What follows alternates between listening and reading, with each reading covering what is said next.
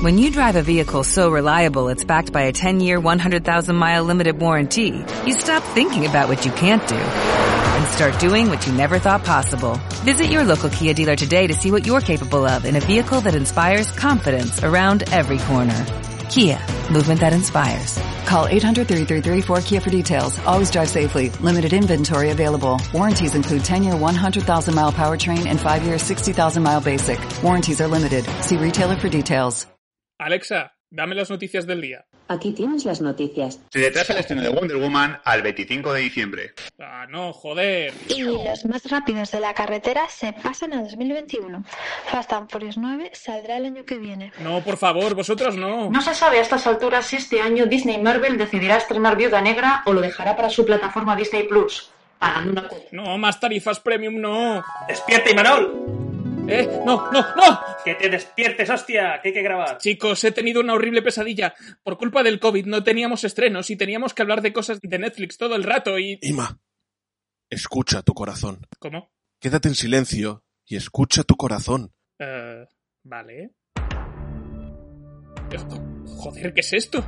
Todos somos Netflix. ¡Ah! ¡Ah! ¡Ah! Ah, Todo ha sido una horrible pesadilla. Uh, un audio de Juanga. Imanol, venga, que te estamos esperando por Skype. Tenemos que grabar una zarzuela de pescado de Netflix y créeme, esto no es un sueño. ¡No!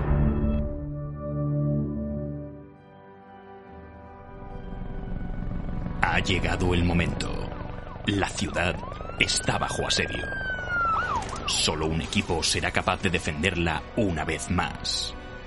Ellos son Bat Señal. Fuck coming straight from the underground. A young nigga got it bad cause I'm brown.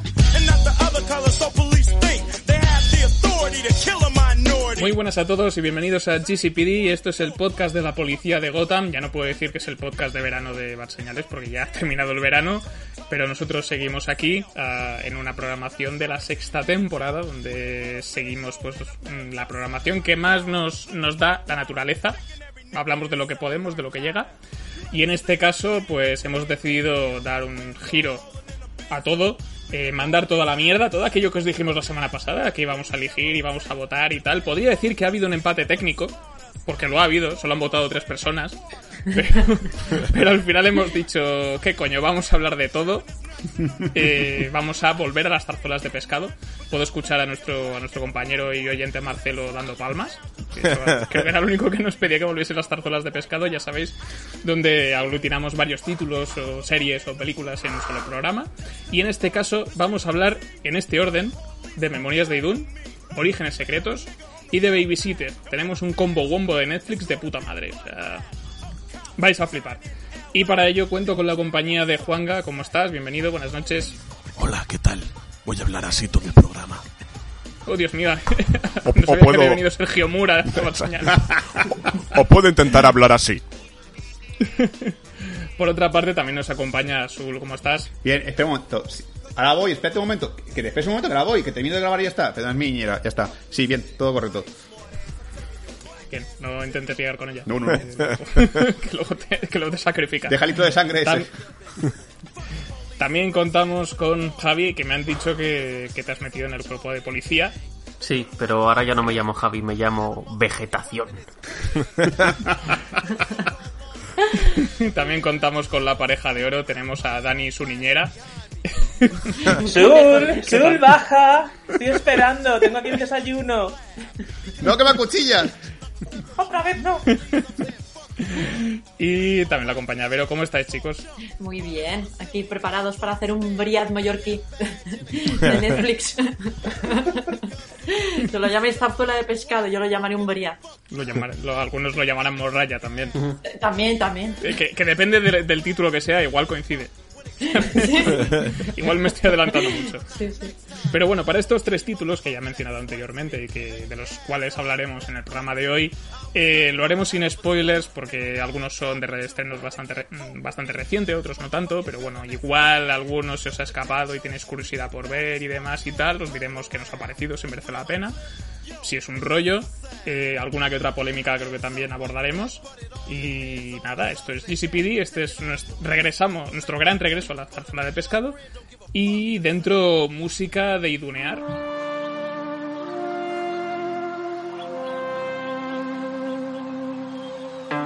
Trying to navigate through the heartache. Trying to find my way back to you. Maybe I can get it right this time. Empieza esta zarzuela de pescado con el primer título de esta de hoy, de esta noche, de esta semana, de este programa que ya hemos dicho que es Memorias de Idun, eh, serie de anime que adapta en cinco episodios, diría, eh, la, en par- parte de la saga eh, escrita por Laura Gallego García, ya por mitad de los años 2000, no sé si empezó en 2004, si no voy mal desencaminado, hace eh, una trilogía que contaba con La Resistencia, Tríada y no recuerdo el último libro. Dani, ¿tú te acuerdas? Partenón. Par- Partenón. Non, Sir. Sí, Partenón. Que- Sí, sí. Y en este caso, pues eh, ya tras eh, mucho tiempo, Netflix eh, ha, ha conseguido convencer a Laura, la- a Laura Gallego, puede que engañar, depende de cómo lo miremos, Mal quiere engañar, ¿eh? para pues eh, llevar eso a una adaptación en serie de Netflix eh, estilo ya hemos dicho de animación de sí estilo de anime. Y en este caso Juanga y Javi vosotros habéis visto la serie Sí, sí. vosotros nos contáis qué tal si está bien si está mal si la- las hostias que se está llevando pues son merecidas o no Sí. Eh, así que tengo una pregunta para ti Juanga eh, que hasta más o menos adapta el prim- la primera novela o solo una parte Pues la verdad es una pregunta que te vamos a responder entre Dani y yo, porque no me he leído las novelas, así que no sé si la adapta. Yo diría que adapta al menos una parte de la primera, ya que has dicho que se llama La Resistencia y aquí en la primera temporada te, te introducen la Resistencia. Eh, yo creo que adapta, no dudo que adapte todo, porque te lo cortan, te lo cortan bastante, justamente te lo cortan cuando empieza a molar. Y, y dudo que en cinco capítulos te puedan adaptar la novela. o sea podríamos yo deduzco que igual es la, media novela Sí, la primera mitad a lo mejor. Muy bien, pues si quieres explicar un poquito de, de qué va esta primera temporada de, de Memorias de Idun o esta parte 1, para Va. quien no conozca Memorias de Idun. Pues nada, eh, te narran la historia de Jack, que está doblado o, o no sé cómo decirlo, Bueno, por. Itzan Escamilla, conocido por Élite, eh, a la que al, al chico eh, iba corriendo a su casa del instituto porque ha tenido como un presentimiento raro y al llegar ve que sus padres han sido asesinados por dos, dos hombres eh, enigmáticos que intentan matarle a él, pero justo en el momento cuando van a matarlo aparecen otros dos, le, le salvan la vida, le protegen y se lo llevan a un, a un sitio mágico.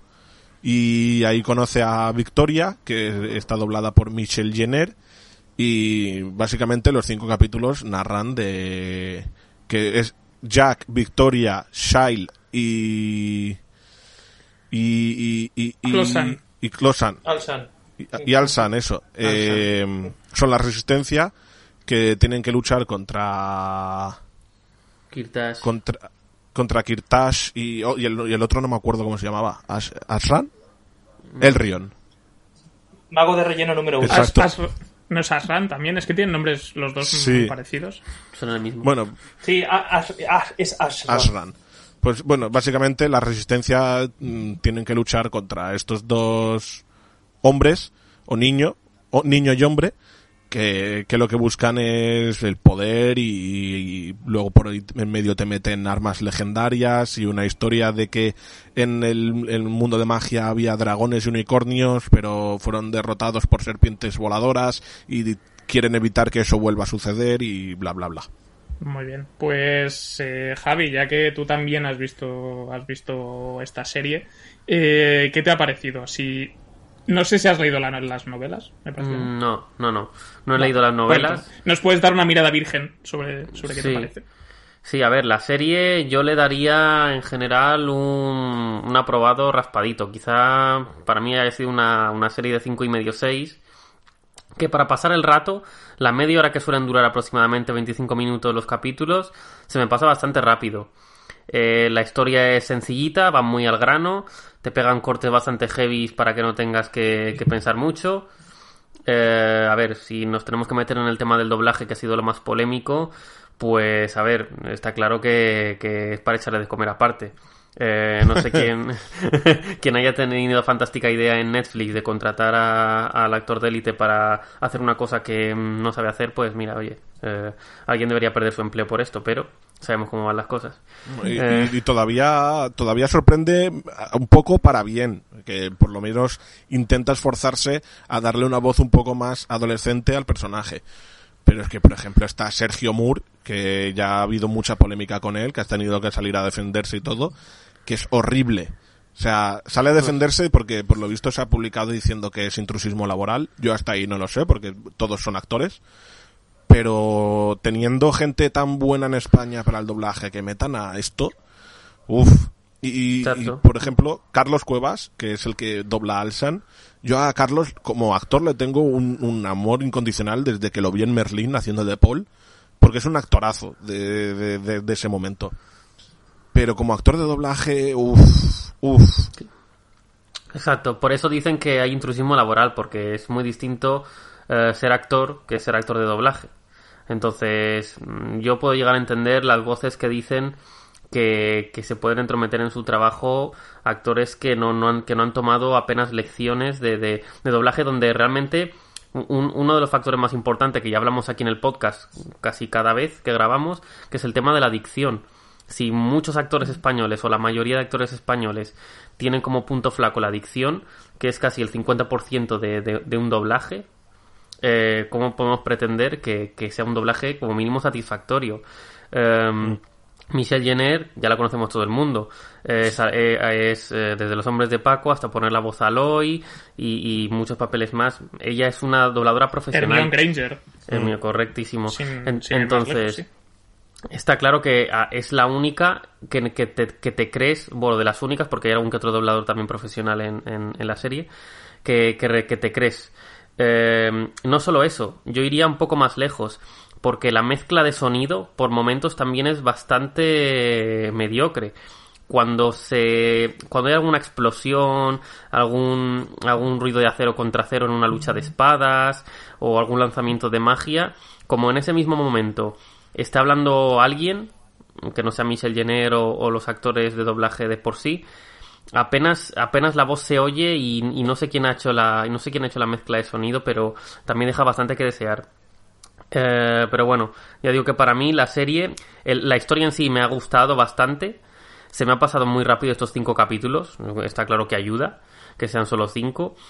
Si me preguntáis si tengo ganas de ver el siguiente, sí, la verdad es que tengo ganas de- de ver cómo continúa la historia. No me he leído las novelas, pero en general a mí Memorias de Idun para pasar el rato, quitado de la polémica del doblaje, de la que estoy muy de acuerdo con, con la propia autora que dijo que, que en su momento la idea era mm, traer a dobladores como toca, y es que está disconforme con, con lo que ha pasado.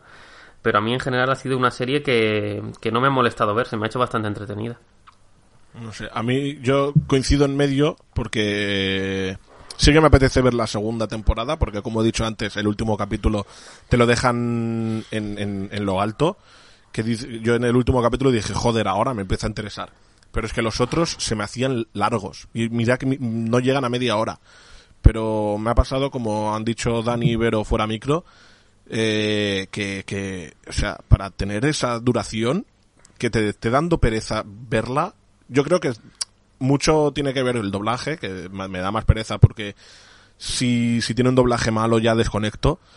Pero no sé, la historia creo que como que le han dado poco a la chicha que deberían haberle dado, excepto el final, que, que yo quería preguntar, pero como solo la ha visto Javi también, en el último capítulo pasa algo con el personaje de Alsan, que lo dobla Carlos Cuevas, y no sé si cambian el doblador, pero de repente el doblaje de, de Alsan mola mucho. Mm, pues no, no me, no me he dado cuenta de eso, tío.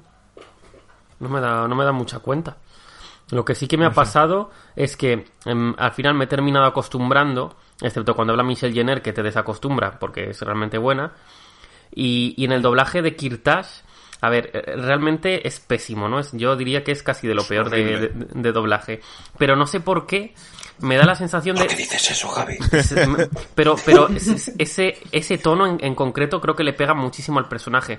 Si ese doblaje lo hubieran hecho bien con ese mismo tono, creo que hubiera sido un doblaje fantástico. a mí no- Porque, a ver, porque quieren hacer maduro a una persona de, de, de 15 y 16 años. ¿Y qué hacen las series para darle eh, ese toque de madurez a un, a un niño, pues le pones una voz de un anciano de 50 años con carraspera y ya es lo más maduro que hay en el mundo. No sé, a mí me hubiese molado más. compras unas galletas? A mí me hubiese molado más que Kirtash tuviese, porque la voz, no- hay muchos personajes que la voz no me, no, me, no me pegaba. Por ejemplo, la de Alsan o la del Kirtash son los dos Sí. que más quiero destacar. Y la de, Al- la de Kirtash lo veía más como el doblaje que le ponen a, a, a, a L en, en Death Note. Que sí que, sí que se ve Mm. un doblaje de un chaval joven, pero con suficiente madurez y no sé. Aquí es como, es un personaje que está todo el rato susurrando. Sí. Y es como no, no me pega. Y además no vocaliza bien. También, tampoco. Porque Bueno, también tenía que añadir, porque yo, so- yo he intentado verla, solo he visto dos episodios, pero es que me aburría muchísimo. sí. Y yo, al igual que Dani, yo leí la- los libros en su día. Y. Hostia, el primero era tan aburrido, Dani. No, no, no lo era. De hecho, el primero recuerdo que fue, para mí, ¿eh? me, me enganchó completamente, pero porque la historia es muy profunda, empieza contándote cosas que no te interesan una puta mierda, pero lo va relacionando y lo va bailando todo tan bien que, que, que da gusto es la novela. Y además, lo bueno que tienen las novelas es que, afortunadamente, le pones tú la voz que quieres al personaje y Hombre, le pones claro. tú la cara que quieres y te cuadra, ¿vale? Y te queda bonito en la mente. Pero escuchar semejante aberración, pues te quitan las ganas de, de, de- no De solo vivir. de vivir. Es que yo soy, yo en serio, yo me, me veo a Laura Gallego que fue un día un señor a su casa y le dijo, eh, ¿le gusta el anime? Sí, me encanta. ¿Por qué me lo pregunta? Es que queremos hacer anime con su serie, pero a la española. Ah, sí. O sea, ¿ha visto usted, ¿ha visto usted Virtual Hero? Ojo, Pues peor. ojo, dato, cur- da- dato curioso No de la, de, de la, de la animación a colación de lo, de lo que acabas de decir, Dani. La, el estudio de animación es el estudio Zeppelin TV, que mucho ojo porque, si no me fallan los cálculos, es el primer anime que hacen, pero de, de cualquier manera es una productora española 100% que eh, ha hecho a lo largo de la historia de la televisión española programas como Furor y Gran Hermano VIP. Oh. Gente de calidad, sí. Oye, Fu- Furor molaba, ver, ¿eh? Furor era un programa guay. Sí, furor, sí. Furor, Sí. furor, furor, nanana, nanana. Sí. A ver, yo no voy a criticar el dibujo, ¿eh? porque el dibujo, el dibujo la verdad es que vi poquito, pero me gustó. Sí. Ahora, el problema que yo le veo a una serie es, es el doblaje. Es el, es el mayor problema que le veo a, a una serie más animada. La No sé, eh, yo las novelas las recuerdo con mucho cariño. Yo fui una fangirl total de esta saga de, de- de- de novelas, me encantó. Y fue igual otro motivo por el que desistí a los 20 minutos de ver el capítulo. Porque no quería que siguieran destrozando ese recuerdo que tenía yo Sí. de, de la novela. Yo creo que si lo haces al revés, te gustará mucho. Si te miras la serie y después con el tiempo te vas leyendo la novela, yo creo que lo disfrutarás y todo. Hmm. Pero como lo hagas como nos ha pasado a Imanol y a mí, si te lees la novela y después miras los capítulos, mm, se te quitarán las ganas de vivir, básicamente. Creo que Además que los leí en su día, o sea, no los he leído hace cuatro años. O sea, ha, ha habido tiempo de sobra para que se me olviden las cosas, pero estaba viendo el primer episodio y digo, es, todo esto me suena, o sea, creo que lo han sacado del libro, pero es un rollo. O sea, o sea, esto, yo, recu- yo no me aburría leyendo el libro. Y además recuerdo que cuando salió la tercera novela, que tendría 900 y pico páginas, ahora no me acuerdo muy bien, Hola. eh, yo sacaba notas reguleras porque en lugar de estudiar estaba leyendo y Memorias de Dune 3. O sea, el libro de los cojones. Es que creo que lo- los dos principales fallos de la serie, uno es claramente el doblaje, que llevamos hablando de él, y otro es que, que en cinco capítulos mm, no te da tiempo a, a- a expresar la novela, a mostrar toda la novela. Yo creo que les ha dado tiempo a mostrar la parte rollazo de esta de que no te enteras que ha dicho Dani de la del principio de la novela, y a partir del quinto se pone interesante y se acaba la serie. Y es como... uf. Yo supongo que habrán hecho una tanda de 10 episodios Exacto. y habrán partido la temporada en dos. Sí. Y dentro de cuatro meses, seis meses, tendremos la otra tanda de cinco episodios. Me imagino. Porque hacer solo cinco de una serie de anime de 25 minutos me parece un formato bastante raro. Bueno, lo hicieron Sí. también con Castlevania también. O sea, que, Por eso que yo No sé. Pero yo solo tengo que decir dos cositas. Que, que vaya añito de novelas juveniles, ¿eh? Artemis Fowl y luego Memorias de Dune, ¿eh? Que, Uf. va, que va a ser lo siguiente, hijos de puta. Hombre, directo, me directo a mi adolescencia. Para mí, para mí no hay color, ¿eh? Si comparamos una con otra, me quedo con memoria de Dune de calle. Hombre, también, ¿verdad? Porque, joder, Artemis Fowl es la peor mierda que he visto este año, pero bueno. Y ya, ya que has hablado del tema de dicción y vocalización, que es mi tema, básicamente, yo siempre hablo de, de dicción porque soy un experto en el tema.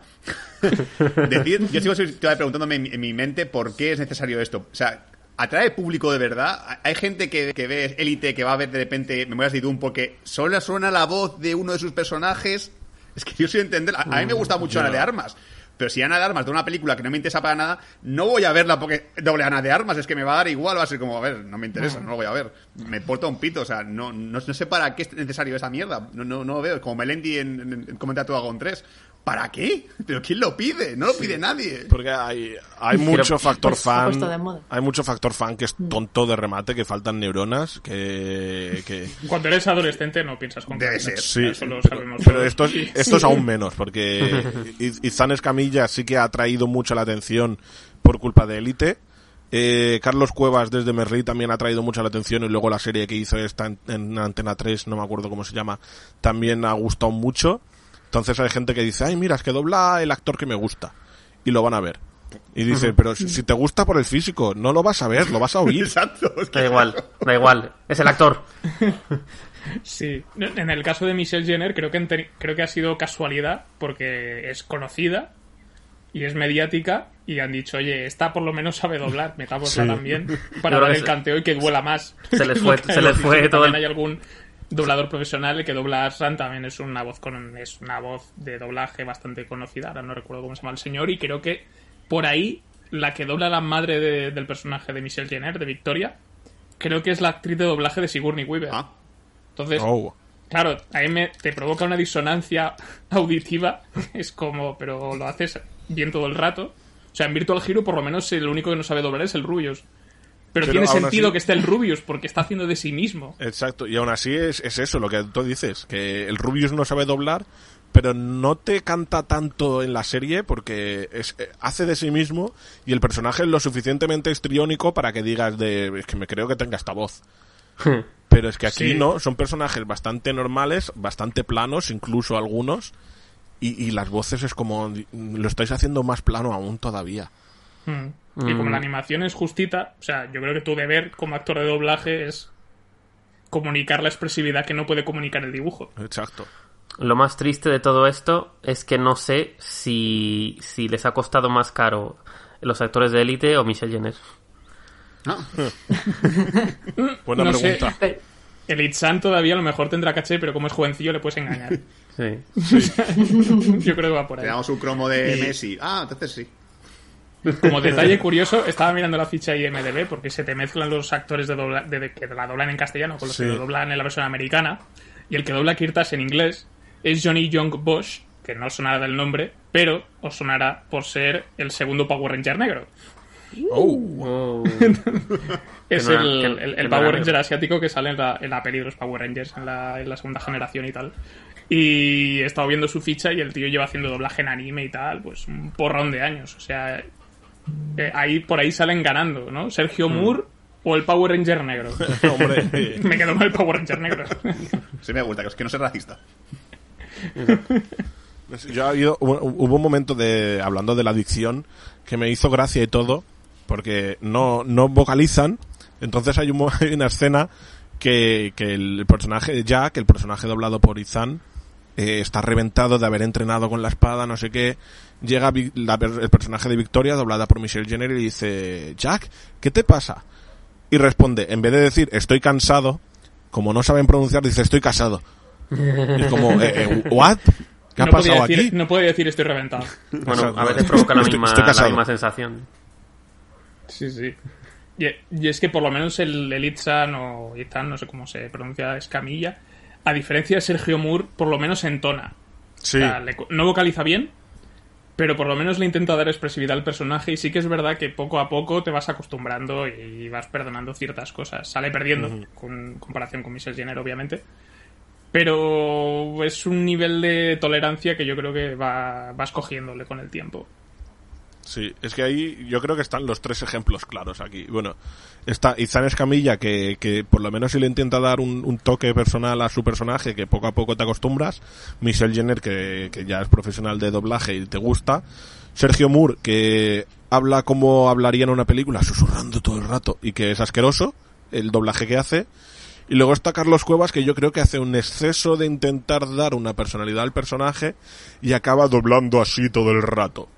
Y es como, uy, Ujú. también, también canta mucho esto. A ver, Ibarra, alégrame el día. El mundo es una obra teatral, una ficción, un sueño real, un escenario donde actúan el bien y el mal. Pregunto entonces, ¿cómo ser trascendental? ¿Val? ¿Será que hay un aplauso al final? ¿Que tú eras el actor principal? ¿Será que cuando... Entramos en el segundo bloque del programa, vamos con el siguiente título de hoy y en este caso le toca el turno a Orígenes Secretos o como se ha llamado en su título internacional, Unknown Origins y también es otra producción española que llegó creo que el 28 de agosto, hace ya un par de semanas, habéis tenido tiempo de sobra para verla. Eh, en este caso es eh, una película dirigida y escrita por David Galán Galindo. Eh, también como co-guionista tenemos a Fernando Ran Navarro y además es una adaptación de la propia novela de, de Galindo eh, que en este caso pues eh, trata sobre eh, un- unos asesinatos en serie que tiene que investigar un policía al que interpreta Javier Rey como David Valentín Eh, y todos estos asesinatos parece que intentan recrear de alguna manera orígenes de algunos superhéroes como Hulk, eh, o sí, como Hulk, por ejemplo, Batman, entre otros. Entonces tendrá que unir fuerzas con eh, Jorge Elías, eh, a quien interpreta Bryce F., y que es un fricazo, propietario de una tienda de cómics, y que pues le va a ayudar a la documentación de este caso y a, y a intentar atrapar el asesino. A grandes rasgos, de esto va Orígenes Secretos, y creo que la hemos visto todos en este Mm. programa, así que yo creo que podemos hacer una ronda rápida entre todos y a ver a qué conclusiones llegamos. Así que, Sul, que estás muy callado. Es que yo de Idun no he visto nada. He Orígenes, nada. orígenes secretos, bien, mal. A ver, dentro de mi opinión subjetiva, voy a intentar ser objetivo, porque estoy un poquito enfadado con el señor Galindo por lo que nos hizo de que, no- que iba a venir al podcast, al final no ha venido. Y Nos me he hizo visto, los 13-14. y he visto a medida su filmografía además con Javi, porque queríamos ver la filmografía suya para poder un poco hablar con él y decirle qué tal es y tal. Además, ya recomiendo de por sí dos cortos suyos muy buenos que me han gustado mucho, están en YouTube. Uno es Hostiable, de Berto Romero, buenísimo, descojonante. Y el otro es el Push Up, que está también por ahí, que el, el actor es el de... Ay, no me acuerdo el nombre ahora mismo, el de la muchachada Nui. Mm, Ernesto. Julián López, Julián López. Ah. Muy gracioso también, muy divertido. Y, tam- y la película suya también, que no es suya realmente, sino que es un- una película con un conjunto de directores, eh, la de Todos mueren al final. El último corto que es el suyo, o sea, el último, el último fragmento de película que es el suyo, es el que más merece la pena porque el resto son bastante flojos. O sea, muy guay. Y hablando de orígenes secretos, a la película, bueno, yo creo que es una idea que se vendía por sí sola, porque aunque fuese una película española, a mí me pone un trailer de una, una película americana con esta, con esta sinopsis de un, un asesino como tipo Seven que mata con origen de superhéroe, y diría, hostia, quiero verla sí o sí. Y cuando vi el trailer en español dije, hostia, me da igual que sea española, es que quiero verla sí o sí, es que me apetece mucho. Y la verdad es que está muy bien, está muy bien resuelta. Eh, es divertida, es entretenida, es un producto de Netflix que merece la pena. Estoy descontento un poco con algún personaje, como por ejemplo el de la gente de policía, que no me hace especialmente gracia. Y a lo mejor las referencias frikis hay un momento en el cual ya parece Vivan Theory un poquito, que es como vamos a meter referencias frikis a mogollón, porque, yo qué sé, Juego de Tronos, porque todo el mundo lo conoce, Star Wars, porque todo el mundo lo conoce, y venga, así. Y hay un punto en el que ya me llegó a agotar un poquito. Cosa que luego, en la siguiente crítica que haremos, que será de Divisiter 2, voy a decir todo lo contrario, porque ahí es donde más me han gustado las referencias frikis.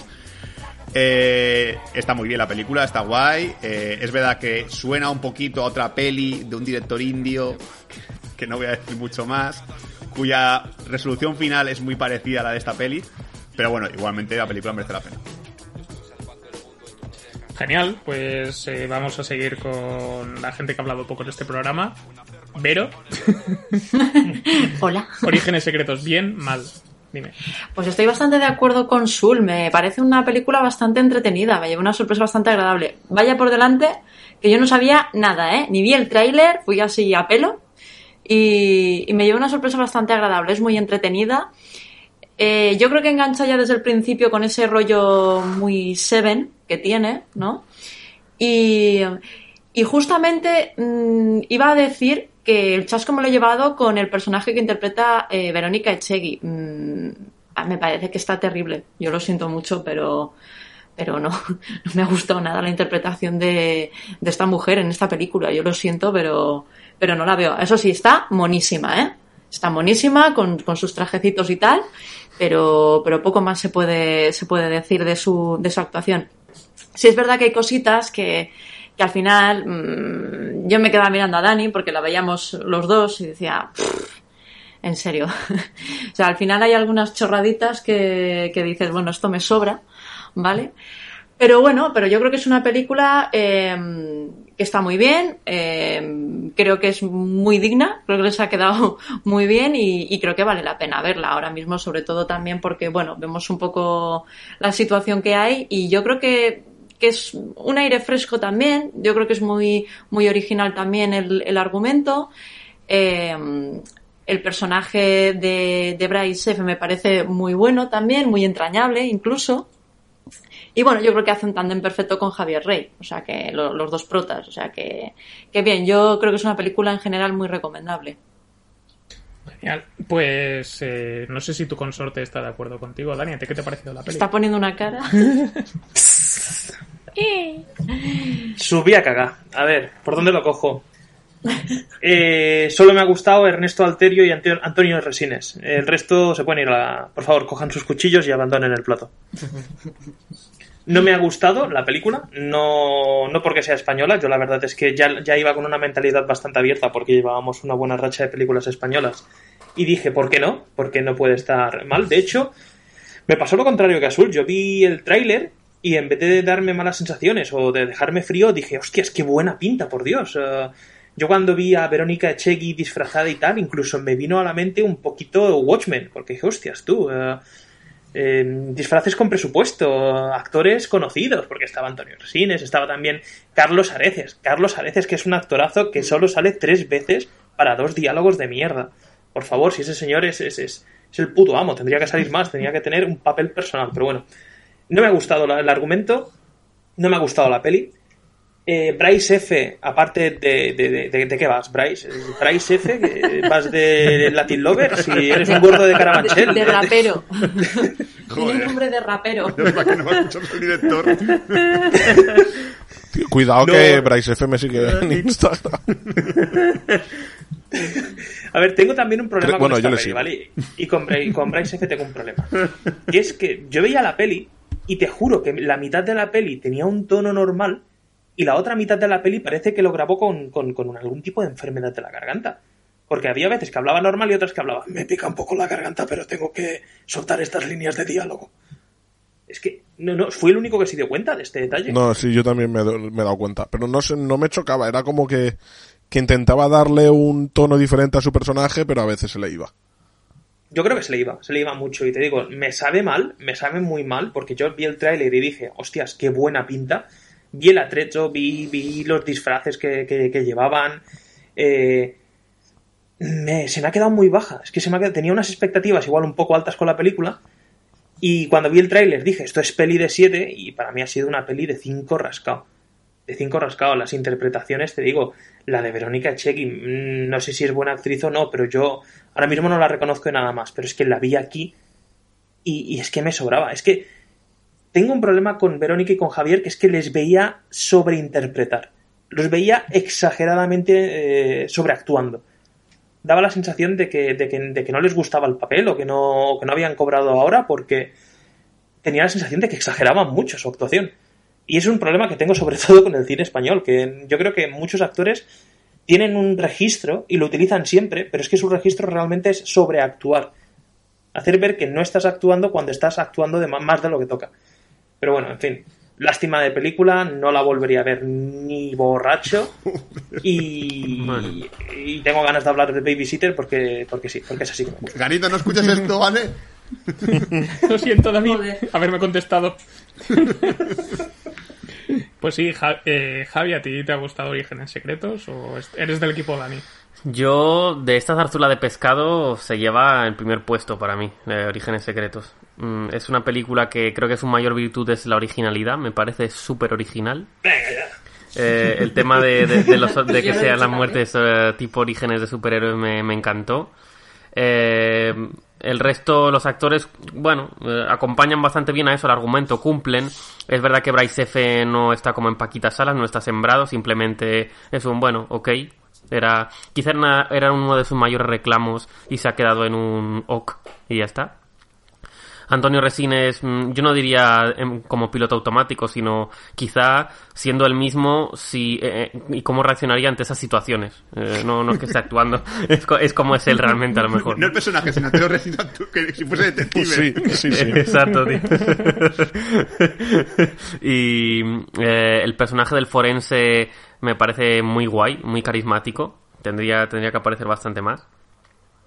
Eh, la inspectora que hace que tiene rollitos cosplay, bueno, debe de ser porque yo valoro bastante el, tema cosplay y como aficionado amateur pues me, me mola todo ese rollito y bueno, me parece un personaje que está ahí ok. Eh, el desarrollo que le hacen tampoco es que me guste demasiado, en eso estoy de acuerdo con Vero. Y por lo demás es eso, tanto la historia inicial como el desarrollo como el final me parecen muy, muy buenos. Eh, he disfrutado bastante viéndola eh, y me ha parecido una propuesta, una propuesta muy guay. Yo la recomiendo a todo el que le guste el cine de superhéroes.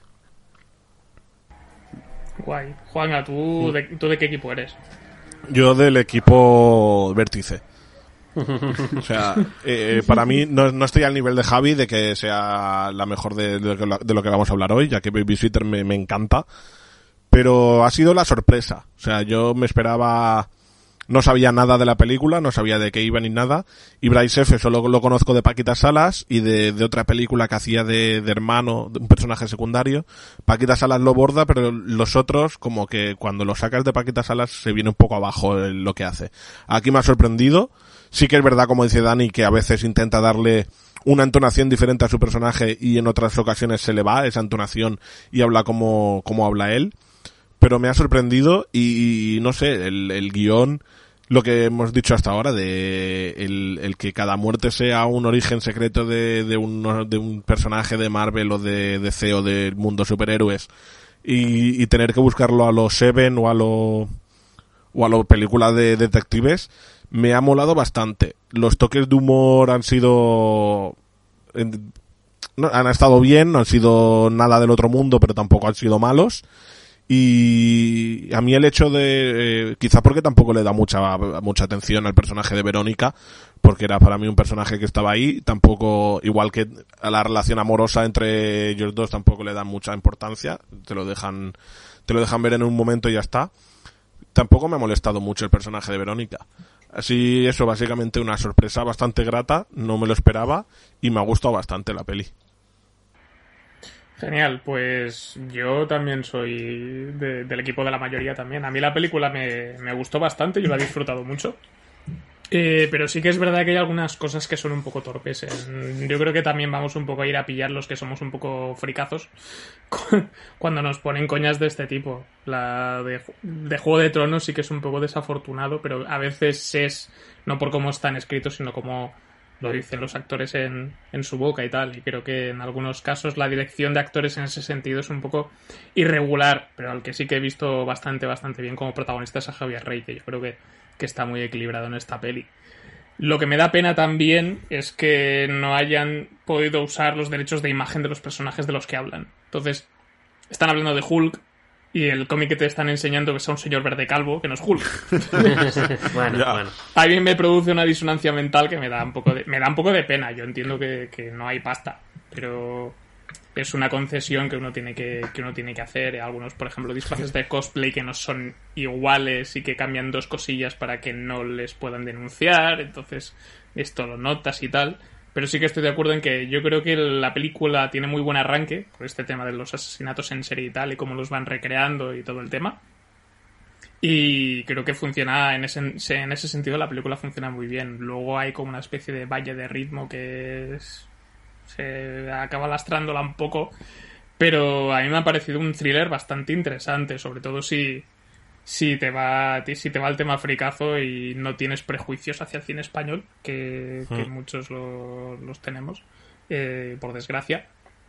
Pero ya digo, yo creo que como, como thriller barra comedia es bastante efectivo lo que hemos dicho de Carlos Areces, que, que está siempre, está siempre bien y debería salir más veces en más sitios. Es que, es más, yo creo que Carlos Ares es de que hacer del, del jefe de policía, ¿vale? Que está bien que metan a Tio Chegui para que sea una chica y tal, sea un poco diferente, pero joder, Bueno, y que, en Ares- el, y que en el libro también, también era, Era mujer, una ¿no? jefa. Sí, Pero Carlos Ares en realidad el- en el libro, porque he leído la mitad de la novela, entonces puedo comprar un poco, pero no mucho porque no la he acabado. El personaje de Verónica Chegui son dos personajes femeninos en uno. Que en el libro uno, que es una compañera de trabajo, que es la que hace cosplay, no tiene demasiado peso en el libro, al menos hasta donde yo he leído. Y la jefa tiene un poco más de peso. Y han resuelto ciertas situaciones para que el personaje de Verónica Chigui sea más, ac- sea más activo. Pero para que ella sea más activa, eso hace que el personaje haga algunas abuso de autoridad y brutalidad policial en algunos momentos que es como, pero a ver, Llega disfrazada al curro, ¿qué es abres esto? puertas sin pedir permiso, tú te, tú te- que estás en la puta calle. lo de la puerta que es como lo de la puerta que es como, pero te procesan fijo, o sea, los de asuntos internos se vuelven locos. No sé, a mí había un, un detalle que me ha hecho mucha gracia, que es como ya hemos visto que, que el primer caso que te presentan tiene que ver con Hulk, eh, y luego te presentan otro que ahora no me acuerdo con quién tenía que ver. Hay uno de la antorcha humana que. Sí, ese era el De tercero. la primera antorcha humana es el tercero. Sí, que El de a mí Spiderman. me gustó mucho. El de Spider-Man me pareció Sí. genial. Es el, el segundo es el tiene que ver con Iron Man y de repente ves el, el personaje de, de Jorge Elías que dice toma bueno toma te he dado unos cómics para que para que vea para, que- para que te sean para que te sean de ayuda y de repente ves eh, hombre bala radiactivo man eh, Super-. Super- Superboy y tú dices eh, ¿te has fijado que todos tienen que ver con héroes grandes muy conocidos? ¿Qué le, das dando, ¿Qué le haces dando esta mierda? sí, lo, lo mejor es cuando le da toda el, el- le da la bolsa con los cómics que, que, que ha seleccionado él y tal, y dice creo que son como 140 euros. Una cosa así. Dice, pero esto es una pasta. Y yo pensando, sé, pues no sabes cómo están las grapas hoy en día. ¡Claro de cojones! Te da con tre- 20 euros, cuatro grapas de Panini. O sea, es, es, es- es un puto robo. Ahí, ahí me dolió. Pero una película cuya frase dice un personaje que es me come la polla Watchmen no puede ser mala, Dani. A todos nos gusta Watchmen, Pero es muy dicho, eh, la película esta de Todos buenos al, al final, el- la que es la parte de Galindo, su, su sketch o lo que Sí. sea, o su fragmento de película, es de una mujer embarazada que en el fin del mundo va a dar a luz una tienda de cómics y le va a ayudar el, el tío que lleva la tienda de cómics. Y es un sketch muy gracioso porque hay un, montón de referencias a cómics, hay un montón de referencias a Watchmen, sobre todo un montón a Watchmen, lo que se nota que Galindo es un muy fan de Watchmen. Y de ahí la referencia que hace en la película de meter a, un pseudo Moore argentino en la peli para como un traficante de cómics que, que está gracioso también, que es una referencia muy, muy chula. Mm, sí, que yo también, hasta donde yo sé, el cómic favorito de Galindo es Kingdom Come. De, de, bueno, sí, de Superman y de DC y tal. Que no hay ninguna referencia en, el- en la película que yo recuerde. Igual alguna cosa de refilón, pero me, me parece curioso que no haya metido nada por ahí. Y, Porque el, el cómic sí. favorito de Jorge Elías, ¿cuál es? No era, tenía que ver con Superman. Ni idea. Hostia, pues no me acuerdo. Me acuerdo. A, a un hentai. No Era el que, el que, el que tiene luego el, el argentino traficante. Ah, No me acuerdo eh, cuál no era era. un cómic, que era era un Superman. poste, me parece, que era el de Superman contra un boxeador, puede ser, algo así. ¿no? Ah, contra el de contra Que Muhammad, Muhammad Ali, que Muhammad otro Ali. nombre. Ah. Que es un cómic que. eh, Sí, es un cómic que, que sí que existe de verdad, que es Superman contra Mohamed Ali. Que sí, ahí es verdad que lo cambiaban, pero la idea, la portada es más o menos igual, la composición, la composición es un la racista que Superman le pega una paliza a un señor de color. Bueno, oye, no he leído el cómic, a lo mejor gana Mohamed Ali. que si no. Capaz. Bueno, además, te- técnicamente es un extraterrestre. Vuela como una contra un mariposa y pica como una abeja. ¿Qué dices, Javi? Que técnicamente es un extraterrestre contra un negro, entonces no sé si hay racismo o no. Es verdad. Creo que no llegó a demostrarse que Muhammad Ali era Que extraterrestre. sepamos. Sí, Ah, yo no creo que el tema del personaje de Cheggy, yo creo que la intención un poquito del director es que como todos los frikis en la película son frikis cliché, o sea, el típico tío gordo con granos, la típica chica con sobrepeso, el protagonista que también es el tío que, que va cazoncio por la casa, querían poner como un personaje friki que fuese como más normal, como esta chica que es jefa de policía, pero es que no me casa para nada el concepto. O sea, yo tengo gente, gente friki que conozco que, que, no tiene esa apariencia de gafas, gordo y yo qué sé, lo que sea. El típico, el típico cliché de Theory. pero tampoco son jefes de policía hacen cosplay, no sé, es como la lleva un poquito al extremo bestial. Dime yo que sé que, que la chica es fan del manga y ya está, y hace referencias a cosas de manga o que hacen a, una referencia a cómics más desconocidos, tipo de Warhorse, lo que sea, pues, Dark Horse, perdón. Y así, pero no me hagas que haga cosplay a lo bestia y que luego tipo vaya bestia toda la película. Es como, joder. Que, que sea, la, que sea la, conozco- la- la típica la típica otaka que dice los, los títulos de los animes en japonés y no sabes de qué coño te está hablando. Sí. Eh, Hombre, yo conozco doctores que hacen cosplay y, y van Pero a no, no, no tiene de vestido estas. de Superman, jodas, tío, o sea... es- Mol- mol- ojalá, Ya, va, a empezar con, ojalá. va a empezar con los copia, quítate el pantalón, No. Señor, ¿se puede quitar el traje? No, una, vez, un- una vez que fui le dije, ay, menos mal que no viene el de Superman y dice, no, es que soy Clark Kent. No. Pero bueno, yo- la película, lo dicho, yo creo que incluso la- la- la- el éxito que ha tenido ahí mismo en Netflix puede que dé para una segunda parte. A mí me da ganas de verla, la verdad. No, espero que no se trate de repetir la fórmula. ¡No! Ahora serán or- or- orígenes de otra cosa. Habrá Ah, que ver. eh, Dani, serán orígenes de personajes de Memorias de Idun. No. A, ¡No! a mí me parece lo que lo que es curioso es que la película la, la produjo Filmax eh, y hace tiempo estaba previsto que se estrenase en cines. O sea, tenía estreno programado en salas, pero bueno, le pilló la pandemia por en medio y tal. Al final la compró Netflix y el 28 de agosto pues la tuvimos y estuvo número uno unos días. O sea, Mm. hay bastante, ha tenido bastante pegada, bastante éxito. Y creo que estrenándose en salas no lo hubiese visto tanta gente como se estrenándose en Netflix. O sea, creo, Creo que que, no. al final, quizá no por dinero, pero por visibilidad y tal, le hubiese ido bastante bien. Otra cosa es que ellos prefieran el dinero, lo cual hace, lo Sí, cual además, entiendo. el público de gente, de gente que conoce a Bryce F es gente que es muy asiduo a Netflix. Entonces, pones a Bryce Claro. F en un póster y dices, ¿quién es de-?" mucha- como ha dicho Dani, por ejemplo, Dani no tiene puta idea de quién coño era F. Entonces, pues, lo mismo pasa con el público en general, que F lo conoce a gente que ve Netflix por Paquita Salas, pero a nivel de cine no ha hecho mucha cosa tampoco este hombre, algún cameo por ahí y poco más. Es decir, no va a conocer nadie. Alguna comedia, alguna comedia así de medio pelo y tal, pero sí, sobre todo se le conoce por ser Paquita Pues, Salas. no, te sale mejor hacerlo en Netflix y, y ahora te problemas. Bueno, y, y también quería decir que estoy de acuerdo con Javi con lo que dice de, de Antonio Resines. Está en sus 13 y yo creo que siempre va a estar en ese papel. En el de Antonio Resines haciendo de Antonio Resines, En haciendo el, de... en el de los Serrano. Sí. Sí, sí. Que, que creo que la única vez que lo he hecho hacer un papel diferente era en una serie que hacía de mudo. Ah, la de eh, Máquina Baja, que hacía, hacía el mudo del bar, si me acuerdo, Sí. tío. Hablaba así todo el tiempo.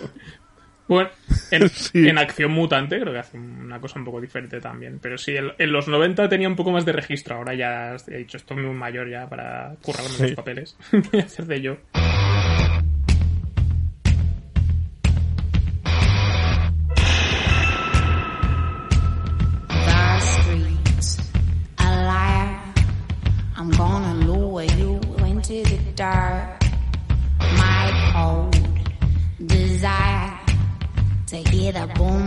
Con el último título del programa. En este caso tenemos The Babysitter Killer Queen, eh, la niñera reina asesina, reina mortífera, como se llamará en Latinoamérica, no lo sé, supongo que no.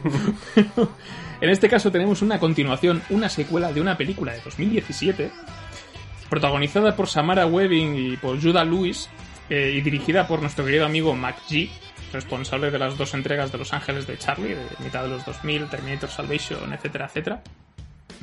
Y que, bueno, estaba escrito por, por Brian Duffield, que en este caso a mí me llamó bastante la atención la película en su día porque eh, formaba parte del Blacklist de un par de años antes, que para quien no sepa lo que es la Blacklist, es una selección que se hacen de los mejores guiones cinematográficos que no se han llegado a, a convertir en película.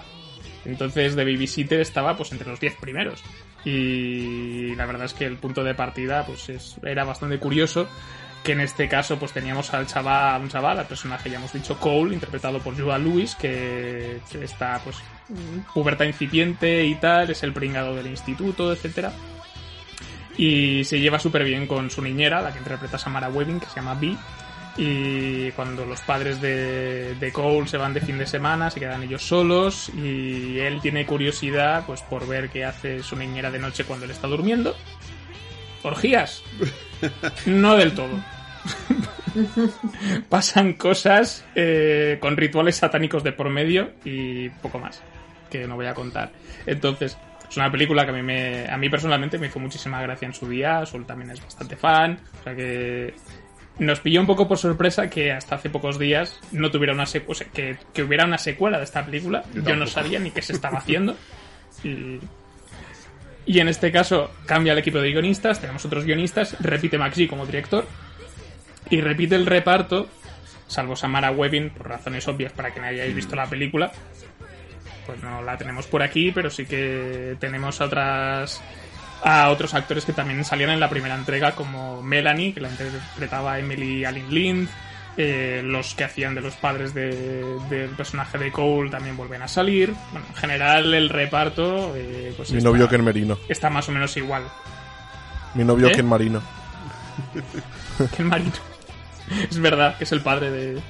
El padre de Cole. Y en este caso, pues, ¿qué- ¿de qué va The Babysitter Killer Queen? Pues es lo mismo, pero. tres años después.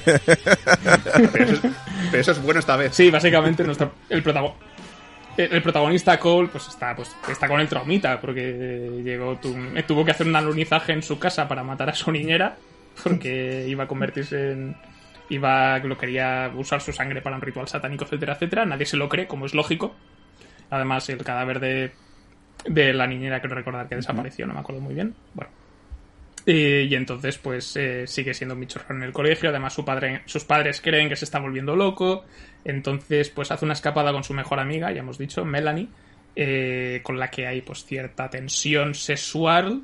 Y deciden irse de fin de semana. A la- mm, sí, de fin de semana al lago y tal, con unos amigos, pues, para, para despejarse y pasarlo bien y tal. Pero la trama se complica y no voy a decir cómo. Porque es Sí. Hasta lo divertido de leer. esta película. Con eróticos resultados. Con erótico resultado, sí.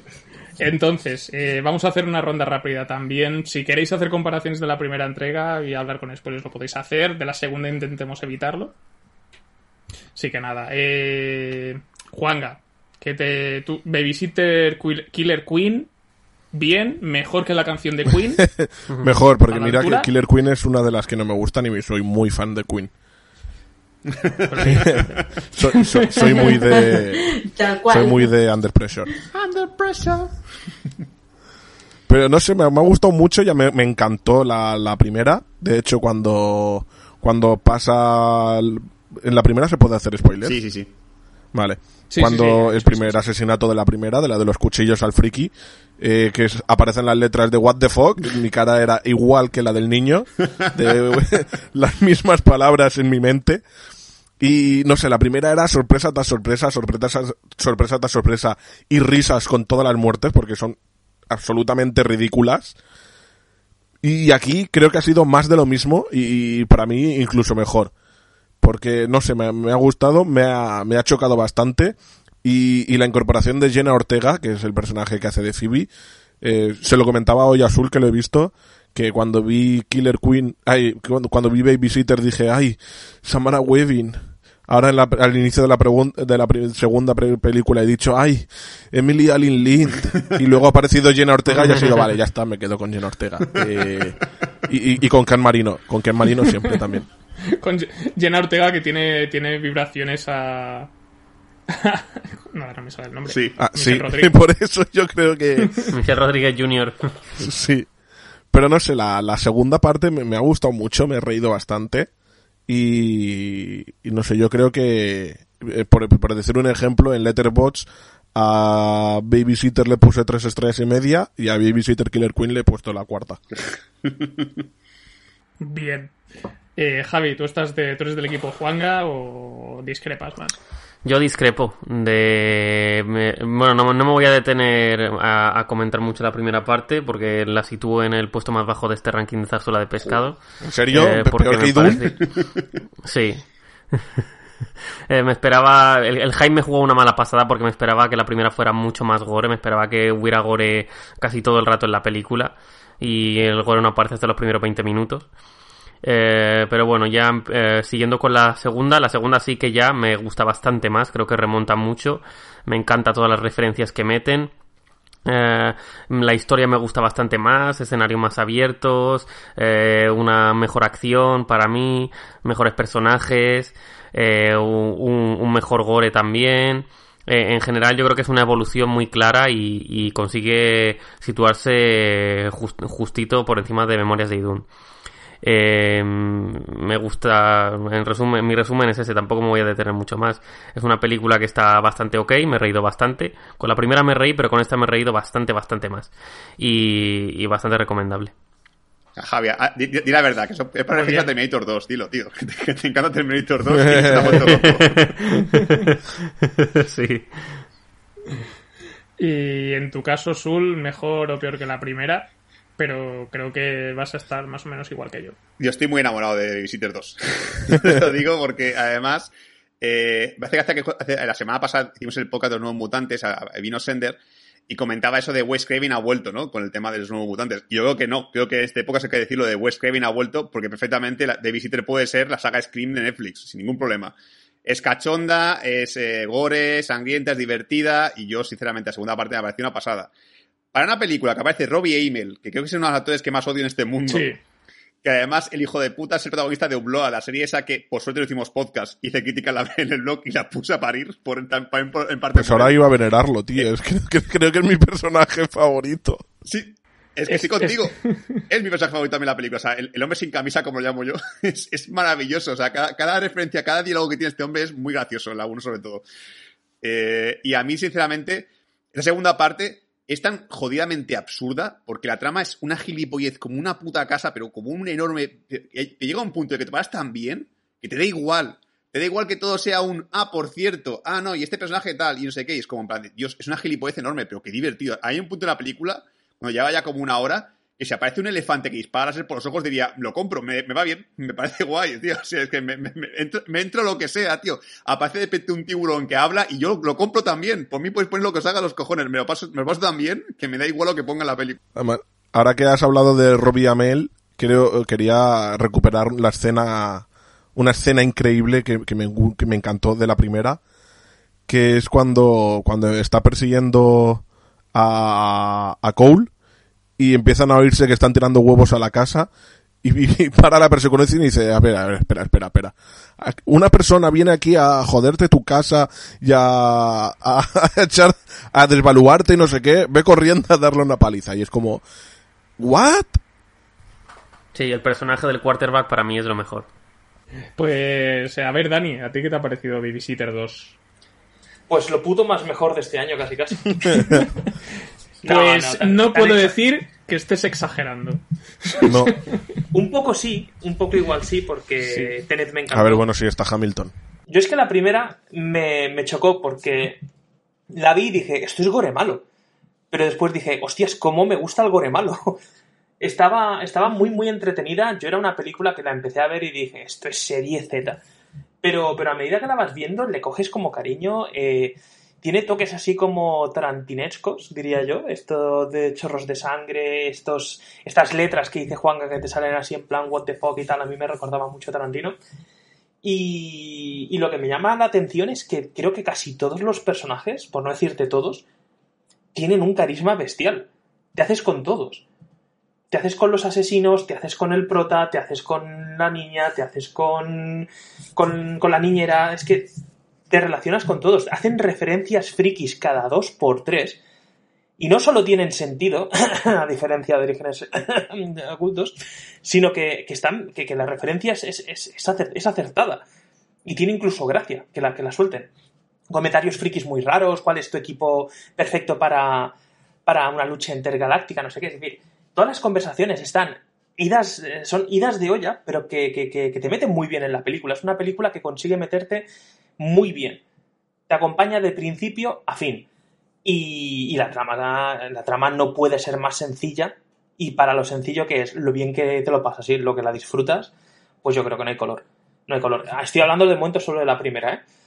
Decir que, que la segunda para mí ha sido un poquito, un poquito, un poquito mejor que la primera, pero por el cariño de, de que lo hayan respetado todo, porque han respetado todos los personajes, todos los que salían en la 1 han salido en la 2.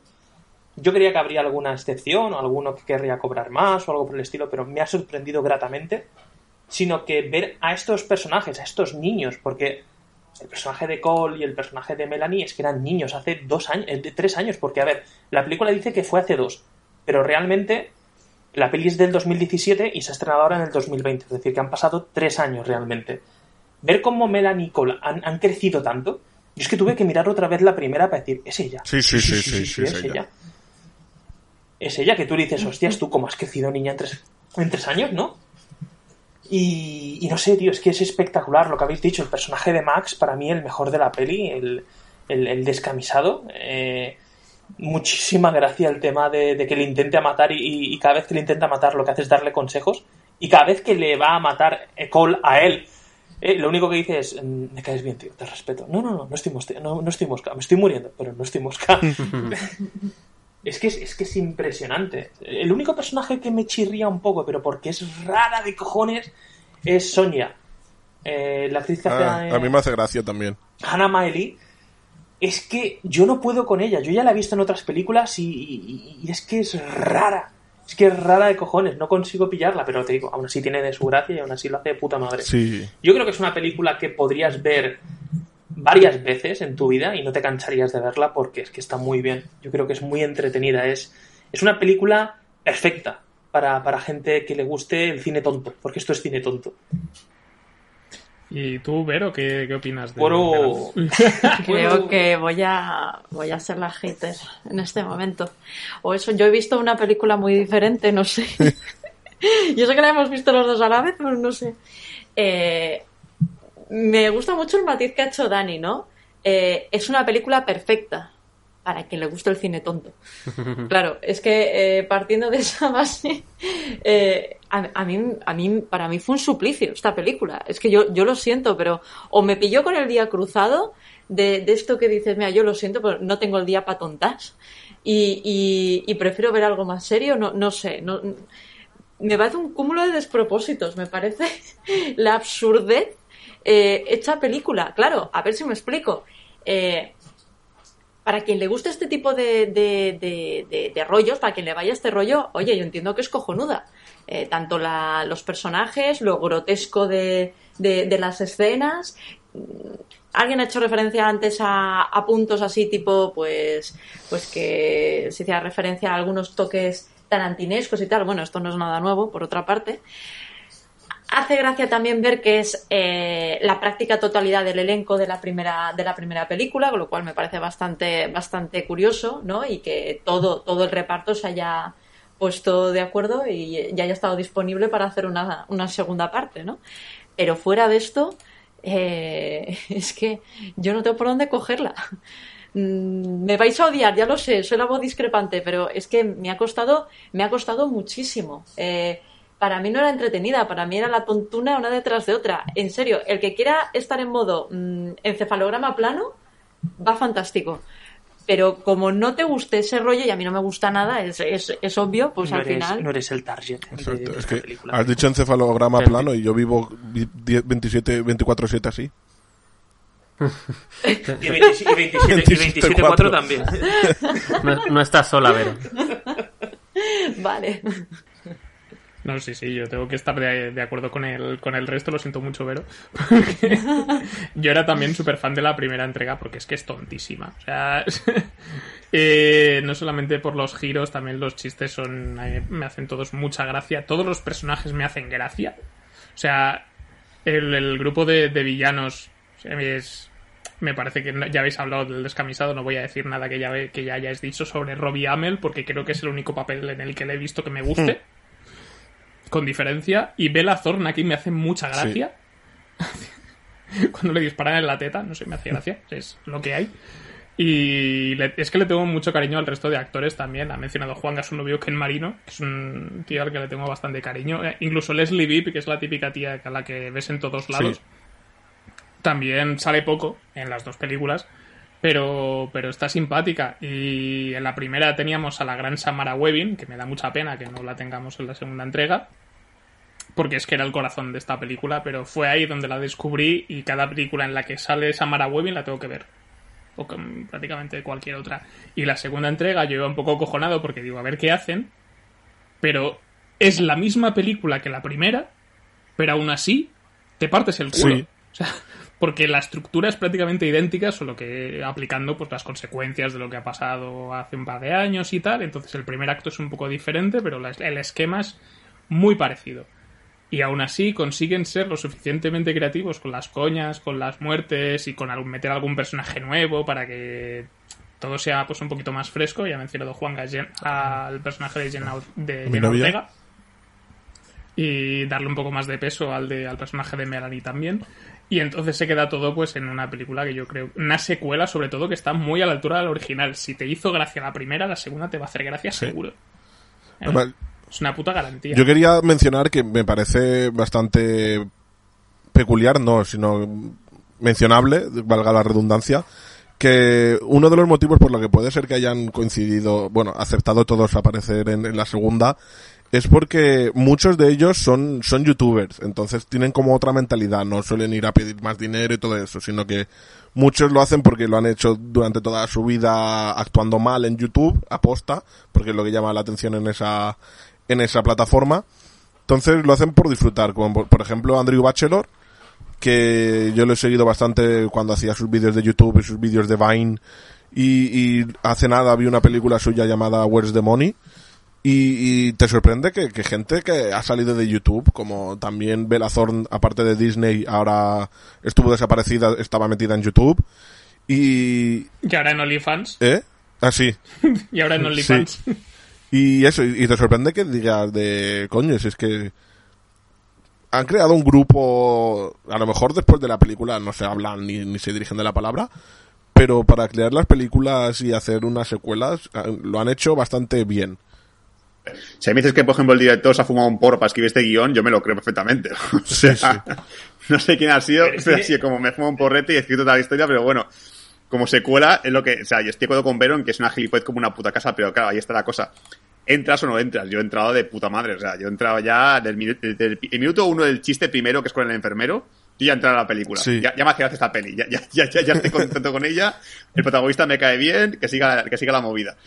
Y, y sinceramente lo he dicho, yo si, si por lo que sea se va la olla Maggi, como lo llama Imanol, el MGN este, y hace una tercera parte, yo encantado. Y una cuarta y una el Metro Goldwyn Mayer. Si es que yo lo llamo así porque como, como se llama así el cabrón en sus iniciales. Y, y lo dicho, eh, yo creo que sobre todo la película funciona muy bien porque cuando ya ven desde el principio que todo va a ser una, una tontería, te entra todo. Y ahí está la clave. Eh, Las, muertes- las muertes son súper absurdas, son súper locas. Parece un capítulo de estos de Mil Maneras de Morir. Sí. Es como, pero ¿cómo es posible que me pueda morir así? Pues lo ves y dices, vale, mira, me, me río porque le acaba de explotar la cabeza, porque hay un montón de sangre por todas partes y porque es gracioso en sí. E incluso los giros finales, que son como también muy sacados de la manga, muy sacados del bolsillo, también te cuela porque ya, como lo que ha dicho Dani también, todos los personajes que te caen tan bien, es que me da igual, es que me parece genial que ap- aparezca de repente un fantasma de dos metros, es que me lo voy a creer igual, me va a parecer genial. Es, es sat- es satánico, ¿no? Hay demonios, hay fuerzas del, mal. Pues que venga lo que entre lo que quiera, que entra, si entra Satán con una guitarra eléctrica tocando un solo, yo lo compro también. Es que qui- quiero, quiero matizar más, entra- hablando un poco más de la segunda, que es que me parece también que es un poco mejor que la primera, como he dicho antes, porque además de empezar exactamente igual que como empieza la primera, porque empieza exactamente con los mismos fotogramas, el chico en, la enfermería con el mismo enfermero, el mismo fondo, que es un fondo como de tiritas con un fondo azul así muy, muy, muy, muy guay, muy, muy de relax, muy chill out. Eh, el, el inicio es, como os digo, es completamente el mismo y, y vemos cómo, cómo la historia está muy bien entrelazada con la primera. Es decir, es que ves la primera y te gusta, pero es que ves la segunda y la entiendes. Porque es que te explica el porqué de la primera. Es una explicación de por qué querían hacerle el ritual, eh, cómo les convencieron, quién es realmente el personaje de Samara Weaving, que es, eh, el, que es Vi, el personaje de Vi, nos explican cuál, cuál era la intención que había detrás de todo eso. Y lo explican a través de incluso las propias clases del instituto. Es decir, es que está todo muy bien ligado. Yo creo que lo que le hace a la segunda un poquito mejor que la primera es que tiene trama. Porque tú la primera la disfrutas porque ves gore malo, gore tonto, y, y te parece guay. Pero es que ves la segunda y dices, hostia, es que es que hay trama detrás de esta película chorra. Y es lo que a mí me hizo disfrutarla Sí, todavía es que llega un punto, al menos en mí, que dices de es que el guion de, la, de esta segunda está tan bien, tan bien hilado con la primera, tan bien explicado todo de la primera, tan entrelazado, que dices, mm, no sé yo si hicieron la primera pensando ya en la segunda. No sé si tanto, pero yo creo que sí que tenían pensado el background de los personajes y el porqué de todo para que las... O sea, el, porqué de, de Vi y tal, que lo, lo habéis mencionado. Más que nada para saber lo que haría ese personaje. Es algo que los guionistas suelen pensarlo, pero otra cosa es que lo apliques en... Otra cosa es que lo acabes aplicando. Así que a lo mejor aprovecharon esas ideas que tenía el primer guionista y las han metido en el segundo. Que eso tampoco es tan, tan raro. Sí que es verdad que es una película. Es una segunda parte que parece que es eso. La estructura es muy parecida, ya, ya lo he dicho antes. Pero te añade cosas para que al final ve- tengas las dos pelis juntas y digas, hostia, parte 1 parte 2, que tiene bastante sentido como. Si las ves seguidas, tienen sentido. Es que hasta la introducción del Una personaje tres de ya no sé hasta Ortega, qué tío, está súper bien hilado. Y, y yo creo que si la, la segunda parte, por ejemplo, está cerrada la trama de por sí, porque la verdad es que la segunda cierra todo muy bien. Pero claro, como hay dos escenas post créditos otra vez, como también la vi en la 1, da, da una tercera parte en la que obviamente se puede hacer lo que te salga los cojones otra vez. Que es lo maravilloso, que ya es como, mira, es que ahora mismo ya no es el típico de, vaya, van a añadir una cosa que mejor no me va a gustar. No, no, está todo tan, tan, tan cerrado, pero a la vez tan abierto, que haces lo que te sale de los cojones. Es decir, el personaje de Cole da para mucho más. Y esta es otra segunda parte, que creo que es algo maravilloso y me ha gustado mucho. Que Cole sea especie como de John Connor, pero súper extraño, porque además creo que la han vestido igual a posta, le han Sí. puesto el, el- el pelo igual y todo el rollo. Es genial, es como, es como decir, eh, Terminator 2 es mejor eh, secuela, una, una mejor secuela que existe en el mundo del cine, ¿vale? Pues vamos a intentar hacer lo mismo con Babysitter 2 a nivel de mejor que la 1. Y yo por mí la he conseguido. No sé si alguien quiere añadir algún detalle más de Babysitter 2 o vamos cerrando esto. Que la veáis. Sí, sí. que ya que Netflix hace algo que, que merece la pena, sobre todo quiero que la veáis porque creo que hagan tercera parte, porque ya te digo, la tercera parte yo voy a estar con mis palomitas, con mi hamburguesa de Burger King y mi, y mi cervecita, disfrutando como un gilipollas de lo que, lo que pueda salir en pantalla. Y ya que Jenna Ortega me agrega a Instagram y ya es el relato. Sí, y a Tinder, no te Que te haga match.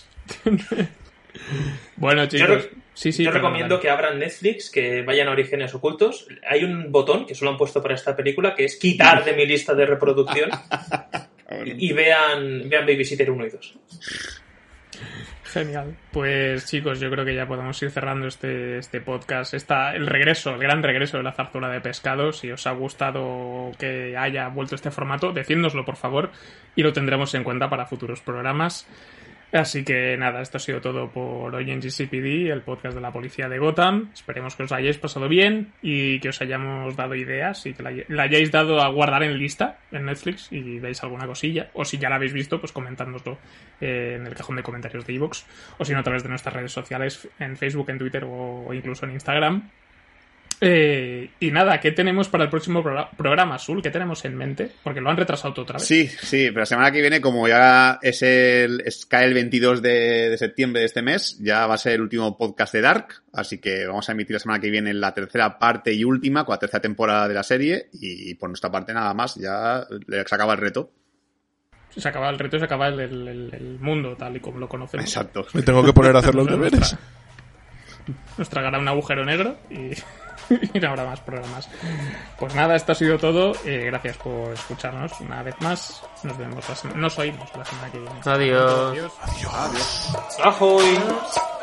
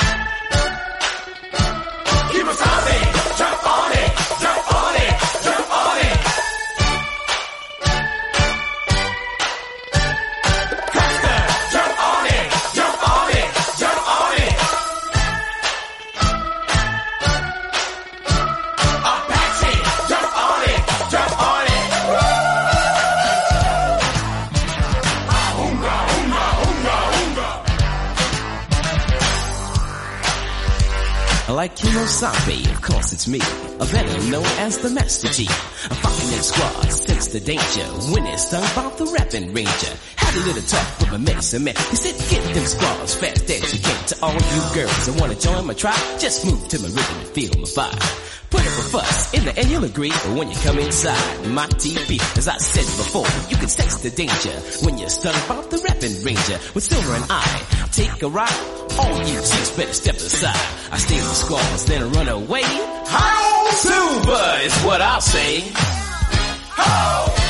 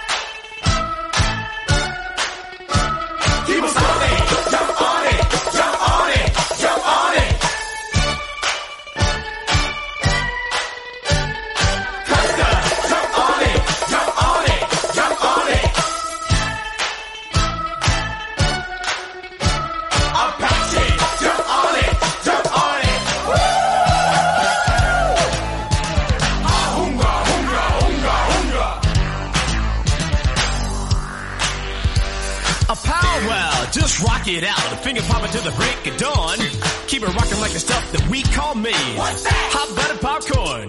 You just hip a hop a dip a pop a bang the book. You wicked bet you wanna boogie again. And you can put me to the test at your request. I rock you out of your moccasins. Kimosabe got down, took off his mask. He kicked off his shoes and did the monster mash.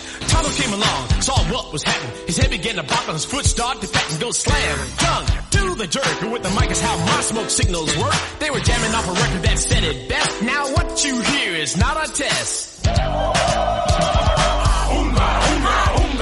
Stop.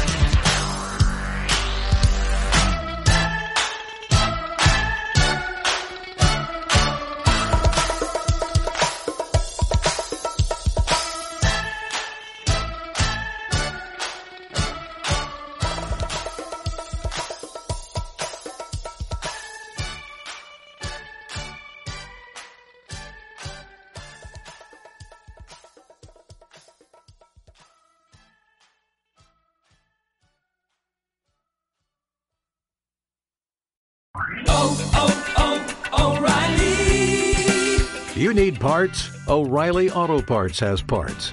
Need them fast? We've got fast. No matter what you need, we have thousands of professional parts people doing their part to make sure you have it. Product availability. Just one part that makes O'Reilly stand apart. The professional parts people. Oh, oh